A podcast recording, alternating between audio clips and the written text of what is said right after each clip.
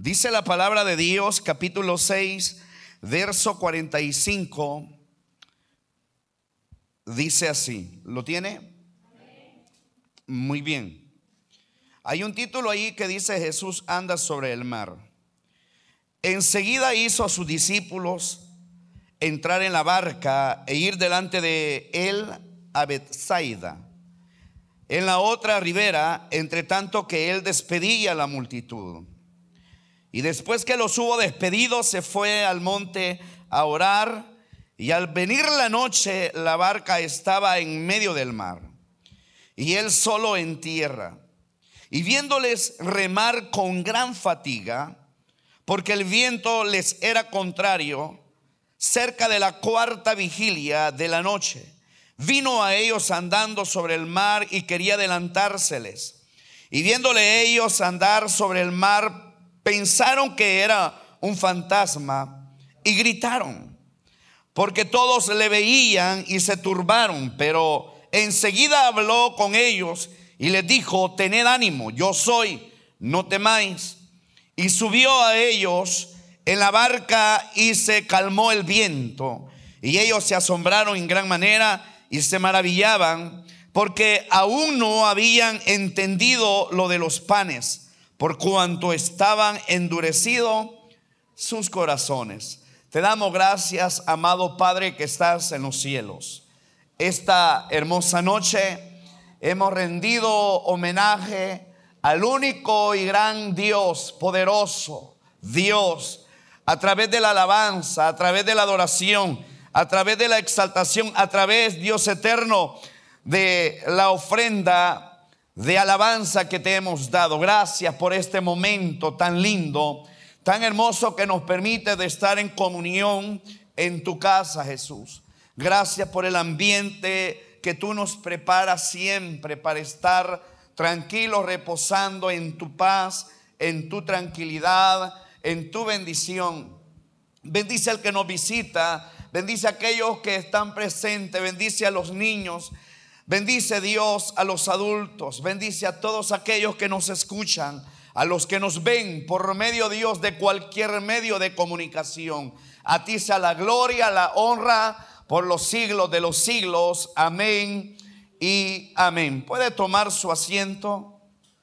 Le agradecería a, a alguien que me regalara un vasito con agua, por favor.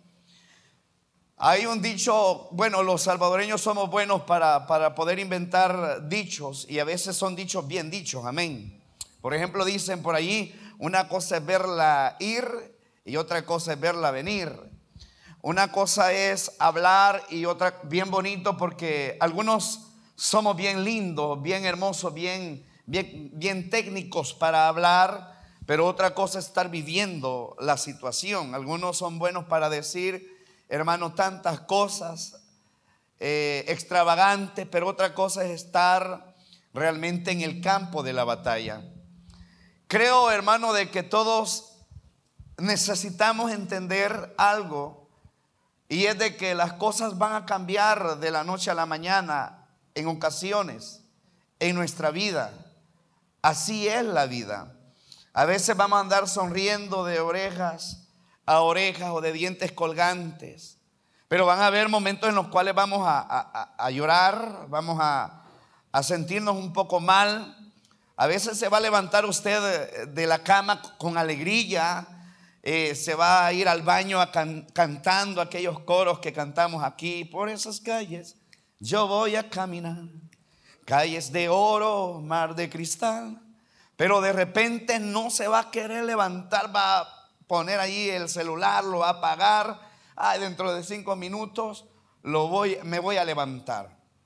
Y resulta que dentro de cinco minutos vuelve a sonar la, alarma y lo vuelve a apagar. Le da cólera porque no se quiere levantar. Van a haber momentos alegres, pero también vienen momentos difíciles. De hecho, hay una historia que me encanta. Le invito a usted que compre Biblia ahí en la librería de Merea, buenas, bonitas y baratas, amén. Son Biblias cristianas, 100% cristianas. Yo creo que están bautizadas también esas Biblias, amén. Predican solas. Va al, segundo libro de Reyes, capítulo 19 y capítulo 20, y se va a dar cuenta de un rey llamado Ezequías. Dice la palabra de Dios que escuchó que un, rey poderoso de Asiria eh, venía en contra de, de ellos. De hecho, invadió el reino de Judá, es decir, el reino del sur. Gracias, mi estimado. Si me lo puede abrir, por favor, que ya no, no puedo yo abrirlo. Si no es mucha la molestia. Gracias, gracias.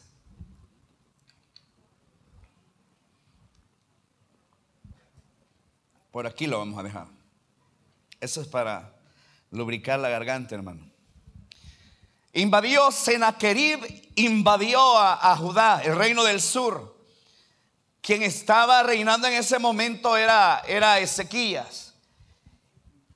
De repente le mandan al rey Ezequías las cartas, los embajadores, y él las toma de las manos de sus embajadores y las lee. Y cuando las lee, se da cuenta de que Senaquerid, un rey poderoso de Asiria o de, los sirios, cuya capital es Nínive, quería matarlos a ellos, a todos, y quedarse con, toda, con todas las cosas que ellos tenían. Entonces, cuando él lee las cartas de sus embajadores, dice la palabra de Dios en el capítulo 19 de segundo libro de Reyes, anótelo y en su casa lo lee, se va a dar cuenta de que él subió al templo Dice la palabra de Dios que se afligió, pero subió al templo, a la casa de Dios. Y, cuando sube al templo, agarra las cartas y las extiende hacia arriba, orándole a Dios. Y la oración es tan chiquita, pero tan chiquita y sencilla, pero poderosa, que dice, Jehová dice así, miren hermano, se lo voy a leer por usted. Jehová Dios de Israel, que mora entre los querubines Solo tú eres rey sobre todos los reinos de la tierra. Esa oración fue suficiente para que Dios mismo le dijera al profeta Isaías que fuera donde Ezequías y le dijera estas palabras. Ezequías, en signo de interrogación, nunca has oído que desde tiempos antiguos yo lo hice. Y oiga lo que me llama la atención y dice, y que desde los días de la antigüedad, dice, he ideado todo. Me llama la atención la palabra he ideado todo. Es decir, de que todo para Dios está fríamente calculado. Todo, todo. No hay cosa que a Dios se le escape. No hay situación que Dios no sepa. No hay situación que Dios no entienda. Dios lo sabe todo. Su atributo divino, su omnisciencia, tiene que ver que Él lo sabe todo, lo conoce todo. Él le dice a Ezequías a través de su profeta, yo lo he ideado todo. Es decir, yo sé que lo que va a pasar después de todo esto. Y dice la palabra de Dios que después de haber orado Ezequías, esa misma noche, Dios manda a, su ángel y mató en el campamento asirio 185 mil personas, escapando Senaquerib.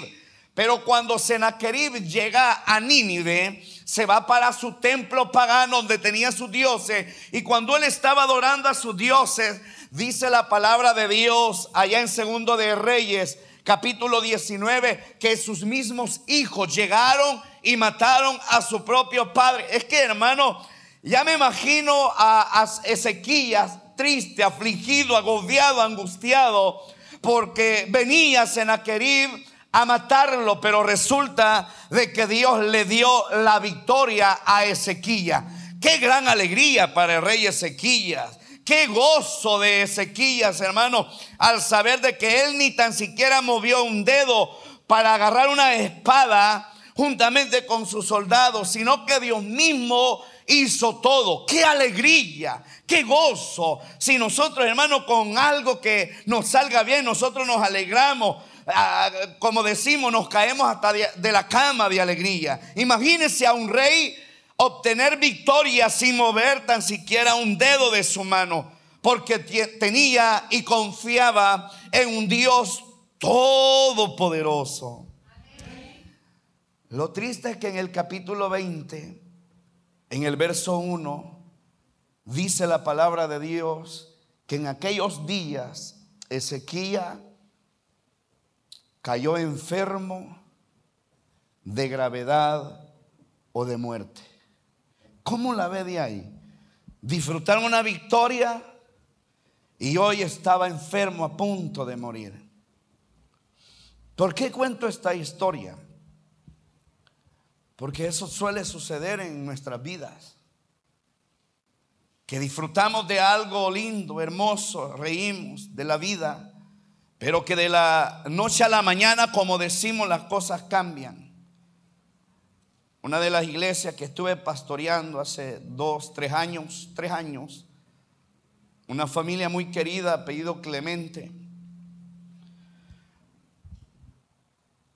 El hombre, el siervo, fue a bañarse y de repente se deslizó en el baño y se quebró el pie, se golpeó la cabeza.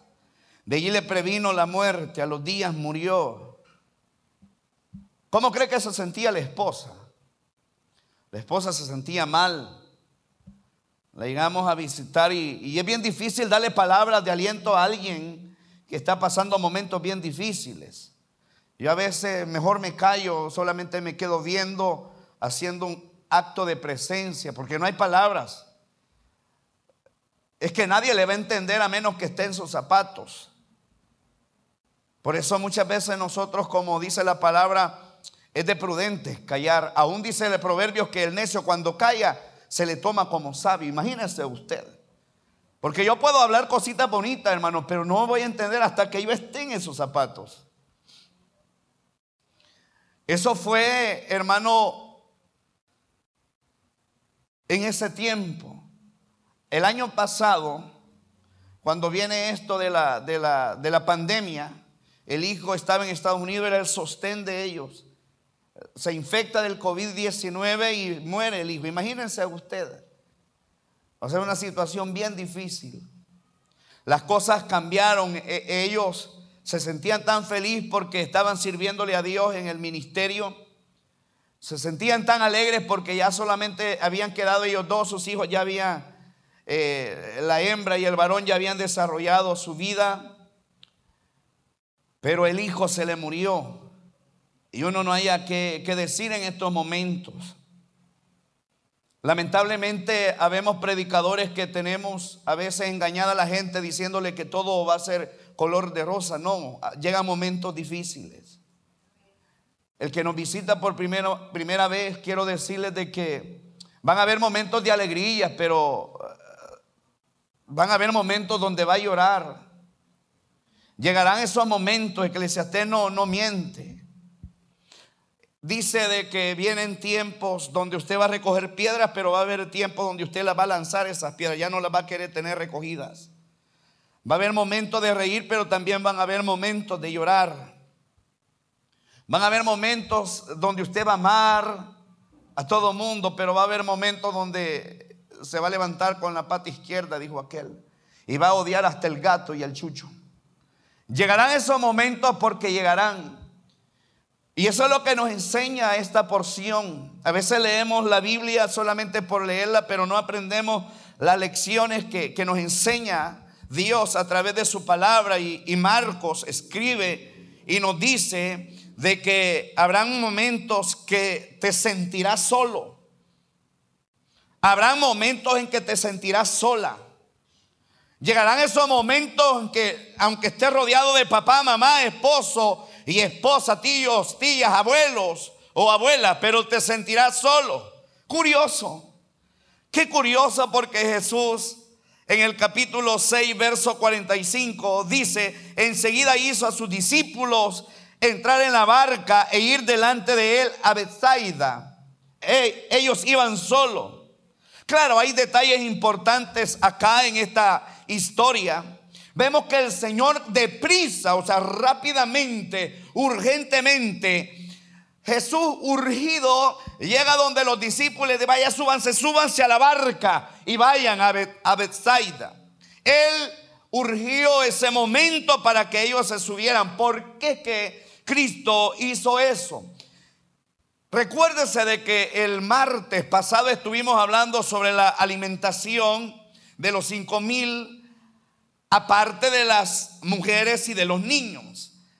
Recuérdese de que en ese momento sucedió un milagro extraordinario, donde según los cálculos numéricos o matemáticos no daban, pero Cristo supera cualquier cálculo matemático donde la provisión es pequeña y es donde Cristo supera cualquier nivel de provisión, porque donde no lo hay, Cristo hace que exista algo.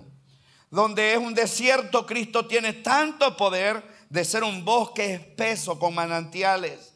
Donde no había agua, dice la palabra de Dios, nada más pedregales de esas peñas brotó agua. Donde no había nada que comer, Cristo elaboró en sus panaderías divinas o celestiales el mejor pan y se lo mandó al pueblo de Israel. Donde no había nada, donde no había nada, Cristo dice la palabra de Dios que hizo venir, hermano, una mancha, como decimos, de codornices para darle de comer a su, a su gente, a su pueblo llamado Israel. Hermano, ese es nuestro Dios. Recuerde de que Cristo alimentó a más de 10 mil, 15 mil personas aproximadamente. Entonces viene la gente cuando ve al Señor hacer semejante milagro, hermano, ellos se alegran. Imagínese usted aquí en el país que apenas le han llevado dos paquetes el gobierno y usted hace que nuestro presidente es caído del cielo porque le está dando de comer. Imagínense en aquel entonces ver esa, ese gran milagro, hermano, que de la nada solamente dos peces y cinco panes, Cristo le dio de comer a multitudes. Entonces la gente quería a Cristo ya no como como el Dios, como el Mesías que venía a morir en la cruz del Calvario, ya lo querían nombrar presidente de ese país. Ya lo querían nombrar diputado porque dijo, bueno, estamos aguantando hambre y de la nada, de dos peces y cinco panes, nos dio de comer. Entonces este diputado, este, este presidente nos va a llevar a, la gloria, vamos a tener. Entonces querían nombrarlo como rey y eso es lo que declara el Evangelio de Juan. Ahora imagínense a los discípulos, a Pedro, el mecha corta, el meque, el que, el que era Lucín, al oír esto me imagino de que Pedro le ha de haber dicho a Cristo, eh, démosle con todo, yo soy ahí parte de tu gabinete, Señor, acepta.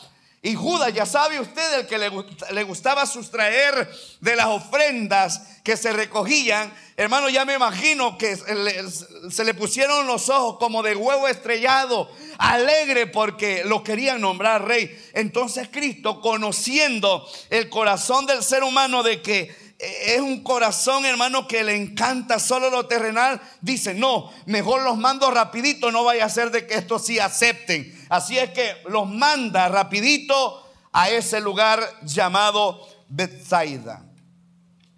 Y los discípulos van solos. Buscaba el nombre Bethsaida y su nombre significa lugar de pesca. Era al otro lado de, de Galilea. En el mar de Galilea, Cristo manda a sus discípulos. Allí los manda, solos. Ellos están obedeciendo, ellos no renegaron, ellos obedecieron, se subieron a la barca, pero iban solos. A menudo, hermano, ¿por qué estoy mencionando esto? Porque a menudo también nosotros, mientras estamos remando en este mundo, en esta situación, en este año 2021, no es cierto de que muchas veces nos sentimos solos. Yo sé que hay hermanos acá que pueden tener la Biblia, pueden leerla, pueden congregarse, pero se sienten solos, se sienten solas. Yo he pasado eso, yo sé que es eso, que a veces uno canta, pero a veces uno siempre se siente solo, canta sin sentir nada. Llegan momentos en los cuales usted está sirviendo en las mesas, en cualquier área de la iglesia, pero siempre se siente solo o siempre se siente sola. Está sirviendo, pero usted no siente nada. Siente que como que Dios está lejos de usted. A mí me ha pasado. Yo creo que todos los que estamos aquí hemos pasado esos momentos donde nos congregamos, donde servimos, pero hermano, pareciera de que estamos solo en este problema que estamos atravesando o mientras estamos aquí mientras vamos canaleando, o sea, nosotros no despegamos, hemos sido fieles a Dios todos estos años atrás. Hemos servido a Dios, le hemos cantado, hemos tocado algún instrumento, estamos allá en multimedia, estamos en escuela bíblica, estamos en el CDI, no sé qué privilegio tiene, pero hermano, no es cierto que a veces nos sentimos solos. ¿Cuántos de los que estamos aquí hemos pasado esos momentos y estamos obedeciéndole a Dios, pero nos sentimos solos? Un hermano me decía, hermano, ¿cómo es posible que yo soy diácono, pero no paso de lo mismo, el mismo carro viejito tengo, que tengo que pegarle golpes así fuertes para que empiece por lo menos a relincharme, dice el hermano, y yo veo el mundo, cómo, es. Hermanos, si todos pasamos esos momentos, Asaf, capítulo 73 de Salmo, un músico, un adorador de Dios, un siervo fiel a Dios, dice Asaf en, su, en Salmo 73, dice, Dios es bueno para con los de Israel. Dios es bueno. E incluso pensó Asaf que Dios era bueno hasta con los impíos. Pero él dice esto, en cuanto a mí, por poco resbala mis pasos al ver la prosperidad de los impíos, porque se sentía solo, estaba sirviéndole a Dios, pero se sentía solo, se sentía, hermano, desamparado. Eso es lo que pasa con Asab. Otro hermano me decía, hermano, yo, yo siento que no, nada me sale. Usted predica allí y dice de que Dios es fiel, pero tengo tantos años y, yo no veo las millas. De hecho, él decidió irse para Estados Unidos. Pero antes de irse me dice, pastor, yo me voy a ir. Y yo le dije, está bien, tener dos opciones, irte para Estados Unidos o quedarte en El Salvador esperando que Dios obre en tu vida. Porque yo le dije de que Dios está aquí en El Salvador, pero también Dios está en Estados Unidos. El mismo Dios de allá es el mismo Dios de acá. Es decir, si en los planes de Dios está bendecirte, te va a bendecir con casa, carro o con lo que vos necesitas. Si no, también aunque te vayas para Estados Unidos, si no es de Dios, no vas a prosperar. Porque yo conozco a muchas personas que se han ido y los han deportado porque no han hecho nada en Estados Unidos. Gracias a Dios mi hermano pues aceptó mi consejo, lo tomó a bien. Hoy, hermano, tiene un negocio grande aquí por la troncal y hoy se acuerda y me dice, pastor, tenía razón. Es que va a haber momentos en que usted se va a sentir solo y sola. Hermano y hermana, por favor, oiga esto. Van a haber momentos de alegría, pero van a haber momentos donde va a haber tristeza. Las dos cosas son importantes para usted y para mí. Van a haber momentos en que va a sentir los toques divinos, va a sentir que Dios está con usted, pero va a llegar un momento en que nada de eso va a sentir. Va a haber un momento en que va a llorar, va a haber un momento en que va a agarrar la canaleta y va a empezar a remar, a remar va a pasar la primera vigilia, va a pasar la segunda vigilia, es decir, va a pasar una hora, va a pasar dos horas, va a pasar un día, un mes, va a pasar un año, pero no deje de canaletear. Siga, usted tiene que seguir caminando porque va a haber un momento en que usted se va a dar cuenta de que Jesús siempre está pendiente de usted como lo estuvo con sus discípulos. Ve el versículo 46, dice, y después que hubo despedido a la multitud, se fue al monte a orar. Preste atención, no vaya a cerrar su Biblia. Pero dice aquí la palabra de Dios que Cristo se fue al monte a orar.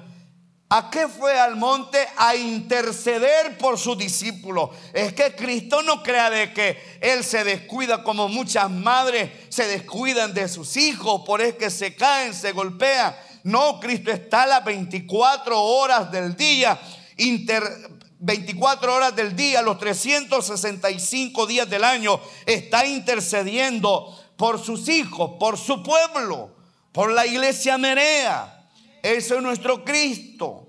Claro, aquí hay que aprender algo.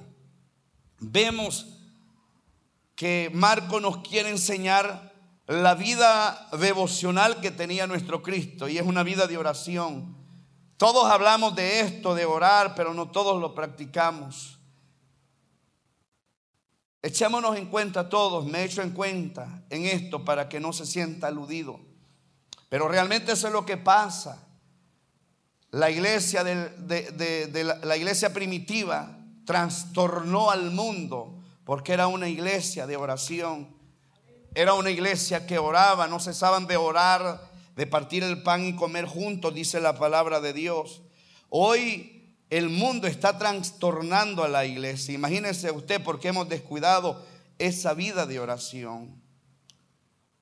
Eso debemos de aprenderlo, de que más allá de las palabras debemos de hacerlo. Otra de las cosas que, tenemos que aprender en esto es de que Jesús pudo haber dicho, sí, está bien, yo voy a ser rey de ustedes. Porque claro, los judíos querían que Cristo fuese el rey y que estableciera su reino en la tierra. Pero Cristo, su reino no es terrenal, su reino es espiritual. A él no le interesa la fama, a mí sí me interesa la fama. A mí sí me interesa de que me tomen foto, que salga allá en, los medios. A mí sí me, a Cristo no le interesa nada de eso. Pero al hombre sí le interesa la fama.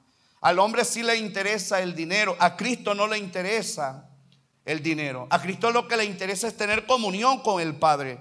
Tener una relación íntima con el Padre. Eso es lo que nos enseña. Que después de haber despedido la multitud, dice que se fue solo al monte a orar eso tenemos que aprenderlo, hermano, de tener comunión, que esa sea que ese sea nuestro deseo, nuestro anhelo en este año 2021, tener esa comunión, orar más, platicar más con Dios, tener una tener pasar más tiempo con nuestro Dios, que ese ese sea nuestro anhelo en este año 2021. Entonces Cristo nos enseña que debemos de tener una vida de oración. Ahora, ¿qué es lo que sucede acá? Es que Cristo estaba orando, intercediendo por sus discípulos. Ellos creían que, estaba, que estaban solos, pero no estaban solos. Por eso es que muchas veces yo lo he dicho, el que usted no sienta a Cristo no quiere decir de que Cristo no está con ustedes. Habrá momentos en los cuales, máxime en los problemas difíciles, no sentimos a Dios, pero Dios está con nosotros. Hermano y hermana, quiero decirle esto, por favor, repetírselo una vez más. Aunque usted no sienta a Dios en este momento, o los que nos están viendo, si están enfermos, si están en el hospital, no sé si están pasando situación difícil, si no sienten a Cristo, no se preocupe, las emociones son cambiantes, pero Cristo siempre está intercediendo por nosotros. Amén. Y fíjense de que en la Biblia registra casos donde la persona cree que Cristo no está con ellos. Se recuerda Pedro allá en, en, el libro de Lucas, capítulo 22. Jesús llega donde Pedro y le dice a Pedro, dice, he aquí Satanás os ha pedido para zarandearos como a trigo. Pero yo he rogado e intercedido por ti para que tal cosa no se cumpla. De lo que sucede, hermano, de cuánta batalla Dios nos ha librado y no lo hemos sentido. ¿Usted cree, hermano, que en el, en el 2020 y 2021, como a las 12, usted cree que yo no estaba pensando en cómo es Dios? Si en el 2020 por poco me petateo. Si en el 2020 me dijeron de que la situación iba a ser difícil, empresas iban a quebrar, familias iban a morir por este COVID-19. Hermano, pero me doy cuenta de que Dios siempre ha estado pendiente de mí, de mi familia. Dios siempre ha estado intercediendo. De cuántas cosas Dios nos ha librado. ¿A cuántos de los que estamos aquí Satanás dijo, yo quiero matar, hurtar y destruir a fulano de tal? Y nosotros queremos de que venga un ángel y nos diga, fíjate que ayer ibas a chocar en el carro, en el bus que iba, pero Dios no lo permitió. Hermanos, si el estar en este lugar, poner las plantas de nuestros pies en su santo templo, esa es muestra de que Cristo está intercediendo por nosotros. Aunque nos sintamos solos, aunque nos sintamos abandonados, aunque papá y mamá te dejen, dice, con todo eso Dios nos recoge y nos ayuda. A Pedro por poco lo agarra Satanás y lo hace trizas como al trigo, pero por la intercesión de Cristo, Pedro fue librado hasta de la misma muerte, querido. Claro, pasó problemas, pero no sucedió como Satanás quería, porque Satanás quiere cumplir su teoría o triple teoría, matar, hurtar y destruir. Pero viene Cristo, quiere cumplir su promesa. Yo te daré vida y vida en abundancia. Ese es nuestro Dios. Esa es la intercesión que Cristo hace por sus discípulos. Jesús también intercede por nosotros. Fíjese que hay un, en Romanos un versículo que me llama la atención, si me lo pueden poner. Romanos 8:24, lo busca si gusta mientras tomo agua. Romanos 8:24 dice, Cristo es el que murió, mas aún el que también resucitó, el que además está a la diestra de Dios, el que también intercede por nosotros. O sea, si esto a mí me dice que yo le intereso a Dios. Hermana, usted sabe de que a Dios usted le interesa.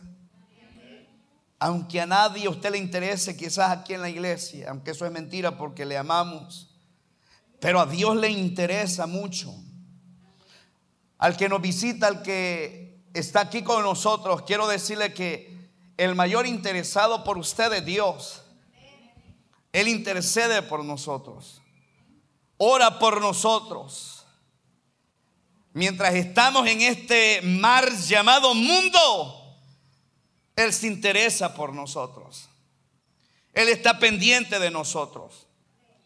Él lo dijo en Mateo capítulo 28, verso 20. Y he aquí yo estoy con vosotros todos los días hasta el fin del mundo. Él se interesa, hermano, está interesado en nosotros. Nuestro Señor Jesucristo. Le dije de un hermano que renegaba que solo tenía un carro viejito. Hoy tiene dos carros, un carro y un microbús.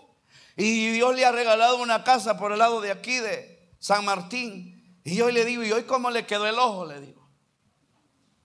Porque hermano, cuando estamos en problemas nos sentimos solos, sentimos que estamos dando eh, eh, patadas al aire. Y no es así. Usted siga remando viniendo a la iglesia. Usted siga remando, leyendo la Biblia. Usted siga congregándose.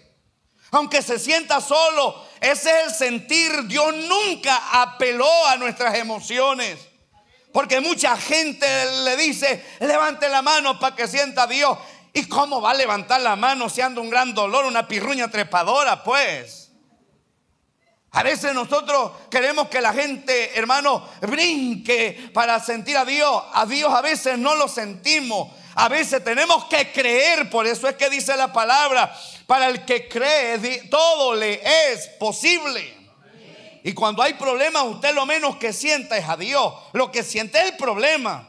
¿Usted cree que los que tienen eh, ese virus ahorita, usted cree que sienten a Dios? Cuando pasé esa situación, yo no sentía a Dios. Yo lo que sentía, nada sentía, pues ni olor, ni sabor, ni nada. Imagínese usted lo menos que se siente a Dios, pero claro, mi convicción era, no es que yo no me voy a morir de esta. Tengo, tengo que seguir dando lata, sirviéndole a Dios. Yo tenía fe y convicción de que no, es que cuando Dios dice no es no, aunque el enemigo se levante contra usted, Cristo peleará la batalla por usted. Ese es el Dios que predicamos, ese es el Dios que proclamamos, de que nunca nos ha abandonado. Nunca, por eso es que si me dice a mí, mire, se va a morir. Bueno, si en los planes de Dios está a morir, yo me voy a morir. Y si es por esto, pues por esto. Y si es por otra cosa, por otra cosa. Mientras tanto, a mí la palabra de Dios me dice que tengo un propósito y tengo que cumplirlo. Voy para Besaida a pescar al lugar de pesca, a trabajar, a servirle a Dios. Pero no estoy solo, no estamos solos. Hoy le digo, ¿y cómo le quedó el ojo? Pues le digo, le mando audio porque casi no lo veo. Y hoy sí se alegra, ya ve, le digo yo, lo que pasa es de que muchas veces queremos que Dios actúe cuando nosotros queremos. Este hermano de que no, no se fue para Estados Unidos, tiene un negocio aquí en la troncal, tiene casa y tiene a su esposa y a sus hijas. Hermano, pero los que se van para Estados Unidos, usted sabe de que si es el hombre destruye su hogar, si es la mujer de igual manera destruyen su hogar aunque tal vez manden dólares, pero son hogares destruidos. Este, este hermano, hermano, quizá en el momento donde se sintió solo se hubiese ido, quizá no estuviera con su familia, quizá tuviese casa, pero no disfrutar a su familia es lo, que, es lo peor que puede suceder.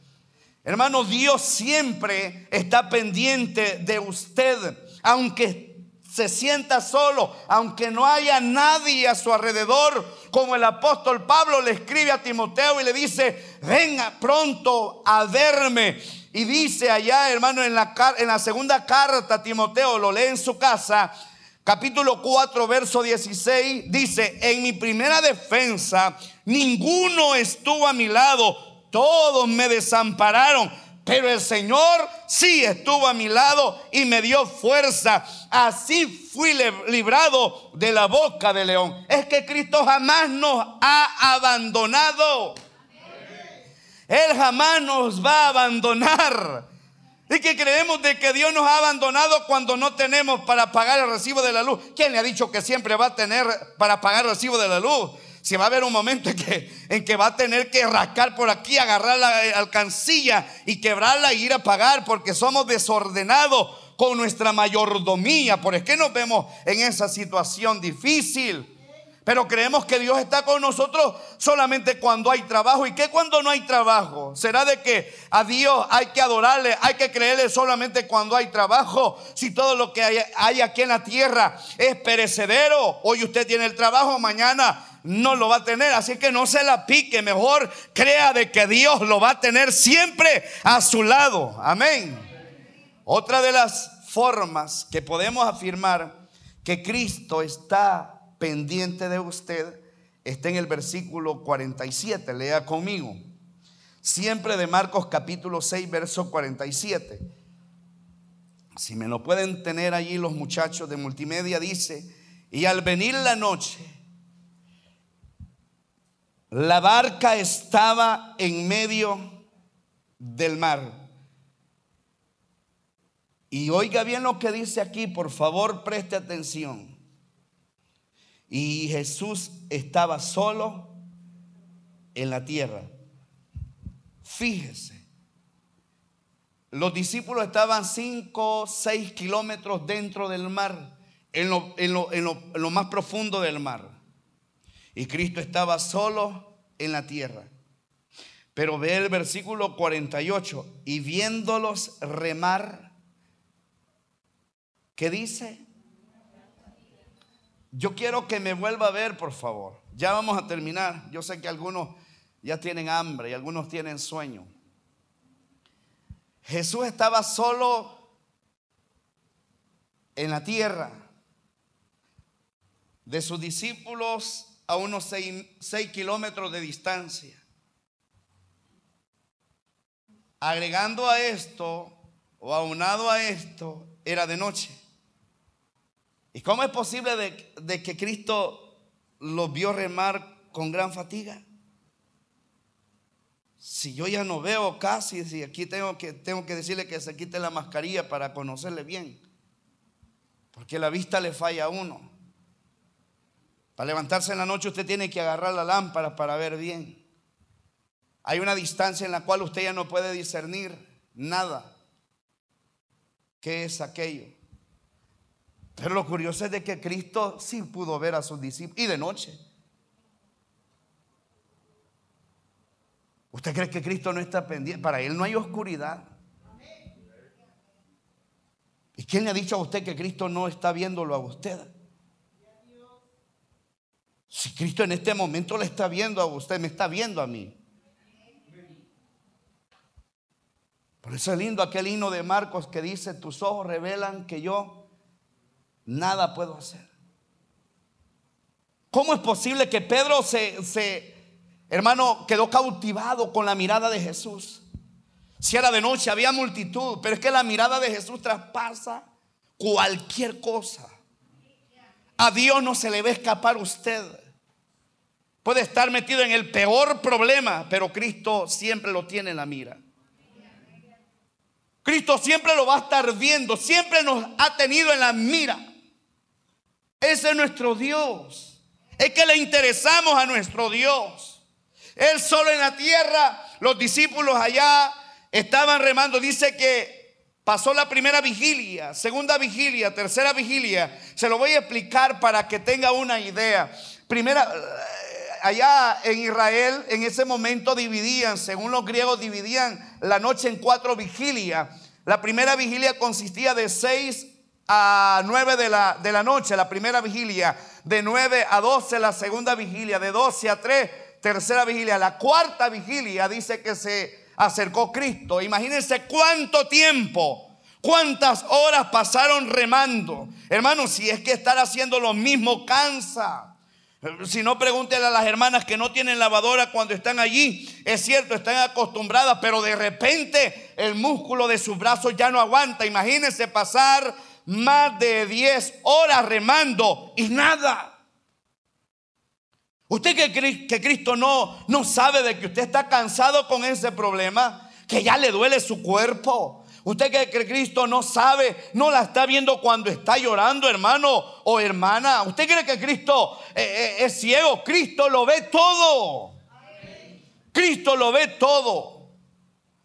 Por eso me encanta Proverbios 15:3 que dice, los ojos de Jehová están en todo lugar mirando a los malos y a los buenos. Qué bueno es nuestro Cristo. Quiere decir que si es de noche, Cristo me ve como que si estoy de día. O sea que Cristo, hermano, sus ojos están en todo lugar donde usted vaya. La mirada de Cristo está allá en el trabajo. La mirada de Cristo está en su trabajo. La mirada de Cristo está en sus estudios. La mirada de Cristo está en este momento con usted y está con su familia en casa o no sé dónde. En Italia, Estados Unidos, Canadá, Brasil, cualquier país del mundo tenga familiar allá. La mirada de Cristo está allá. Para Él no hay impedimento. Él lo ve todo. Eso fue lo que ocasionó en Natanael una sorpresa. Felipe llega y le dice, ve, vieras que ha venido el Mesías, está con nosotros. ¿Qué?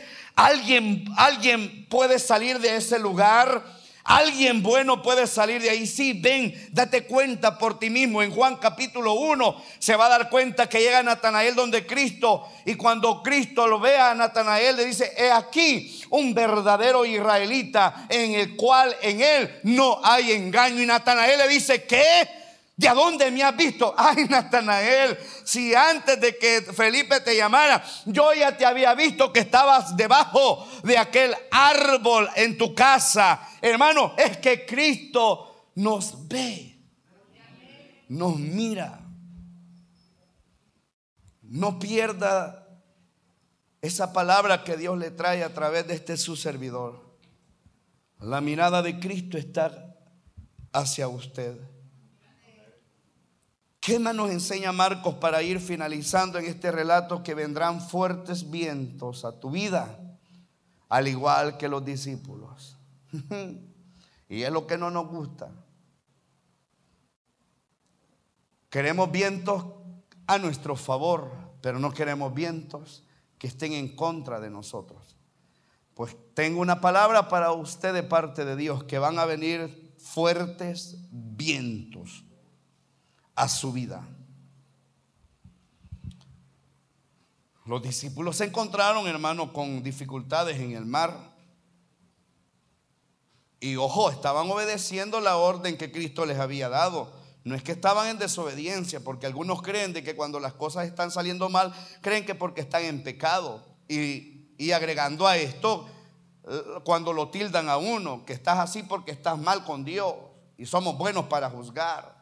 Mira, te está pasando eso porque estás mal con Dios. El esposo le dice a la esposa, ya ves vieja, es que te estás portando mal con Dios. ¿Quién le ha dicho a usted de que solamente cuando se porta mal uno, las cosas le van a salir mal? Porque aquí los discípulos estaban obedeciendo. En Israel eso es normal que hayan vientos, igual que aquí, temblores. Por ejemplo, ya poco es aquel que se aflige cuando tiembla. Hasta falta nos hace que tiemble, ¿verdad que sí? Amén. Ah, pues en Israel es de igual manera, es normal, desde los cuatro puntos cardinales, norte y sur, este y oeste, hay viento. El problema es que el viento que viene del sur es el que trae problemas.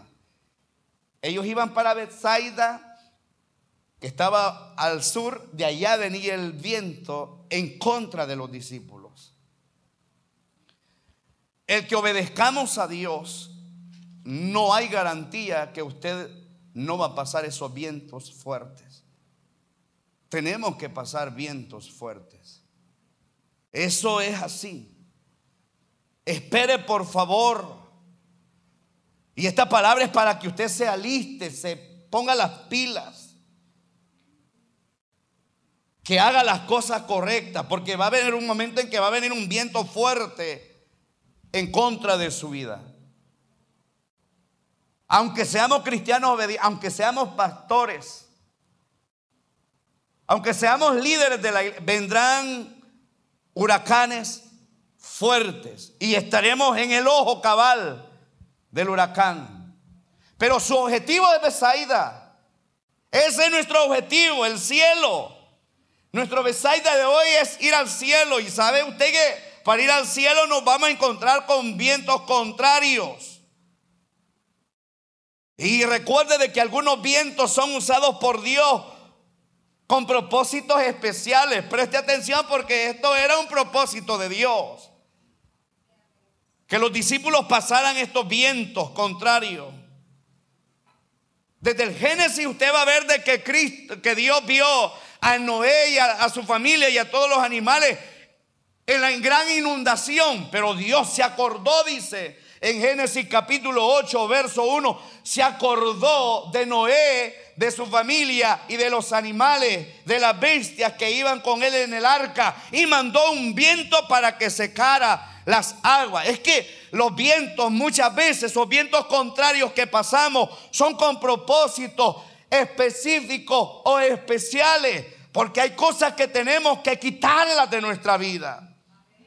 Hay cosas que tenemos que hacerlas que Cristo las arranque. Y no va a haber otra cosa más si no es con un viento contrario. ¿Sabía usted que el, salmista en Salmo 119, versículo 71, dice el salmista, bueno me es haber sido humillado para que aprenda tu estatuto? Es que los vientos contrarios enseñan las mejores lecciones de la vida los vientos contrarios.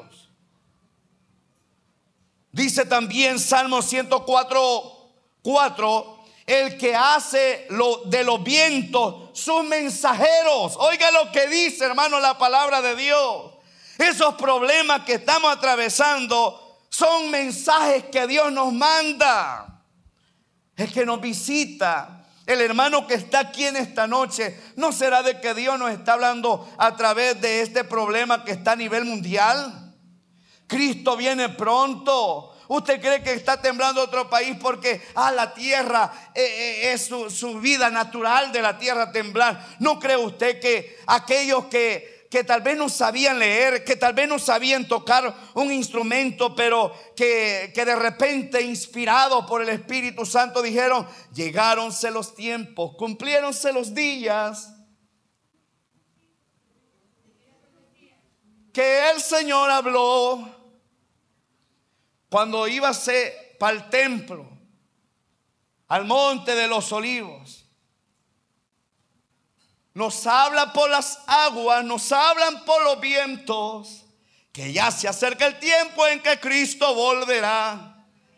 ¿No cree que Dios nos está hablando? Que aquel que no quiere afirmarse con Dios ¿No será que Dios le está diciendo afirmate porque no hay que ser que el viento de esta nueva cepa que viene te lleve? Así que hay que prepararse. Aquel que está confiado en su trabajo, que se cree la divina, o como digo, aquel la mamá de los pollitos, que cree que siempre lo va a tener. No, papayito, no, mamayita. Vienen vientos en los cuales queda barrido todo para decirte, Dios, de que Cristo viene pronto por su iglesia. Una iglesia lavada con la sangre. Una iglesia que no tenga manchas ni arrugas. Una iglesia que ame a Dios sobre todas las cosas. Una iglesia que diga, Señor, te estamos esperando con los brazos abiertos. Una iglesia que viva conforme a la voluntad de nuestro Dios. Una iglesia que esté esperando como aquellas cinco vírgenes esperando a su amado. ¿No será de que Dios nos está diciendo eso?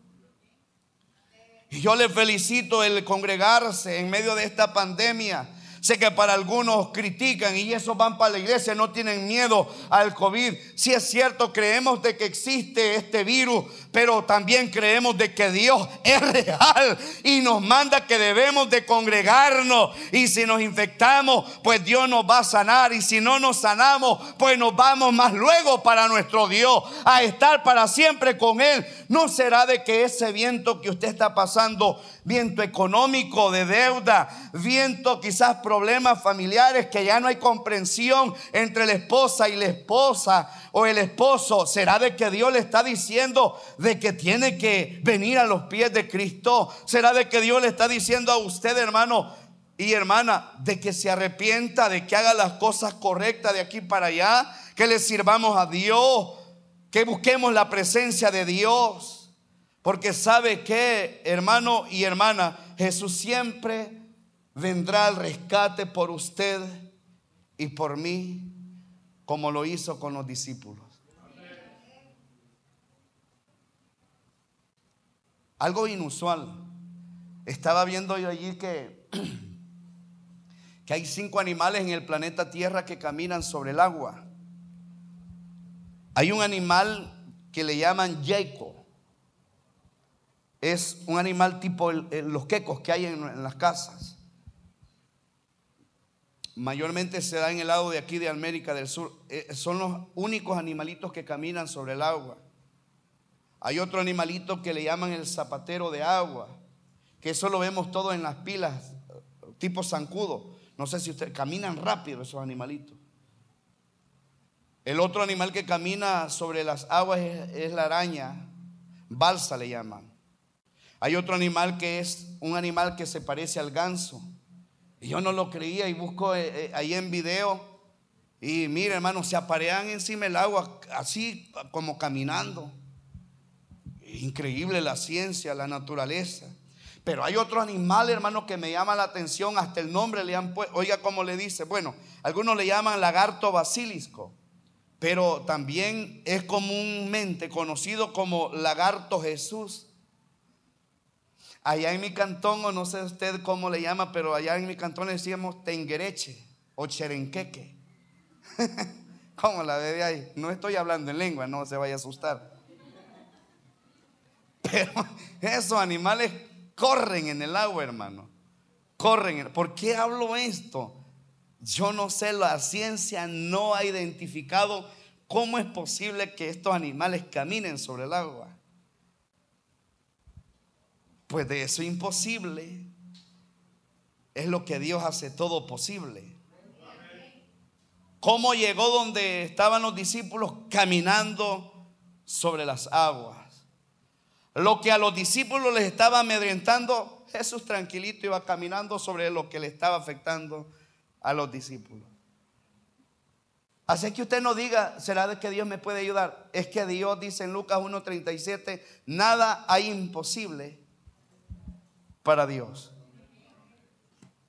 Los cálculos matemáticos de Felipe no le resultaron, maestro, de 200 denarios no podemos darle de comer a tanta gente. Sí, se puede. Para Cristo sí se puede. Tal vez los cálculos matemáticos a usted no le funcionen. ¿Cómo le va a hacer para este año? No tiene para pagarle el estudio a sus hijos. No tiene para comer, pero para Cristo sí. Tal vez para los discípulos era bien difícil que Cristo llegara donde ellos porque iban solo cinco kilómetros dentro del lago. Pero para Cristo sí es fácil todo. ¿No cree que estamos en un lugar seguro con nuestro Señor Jesús? Póngase de pie en esta hermosa hora.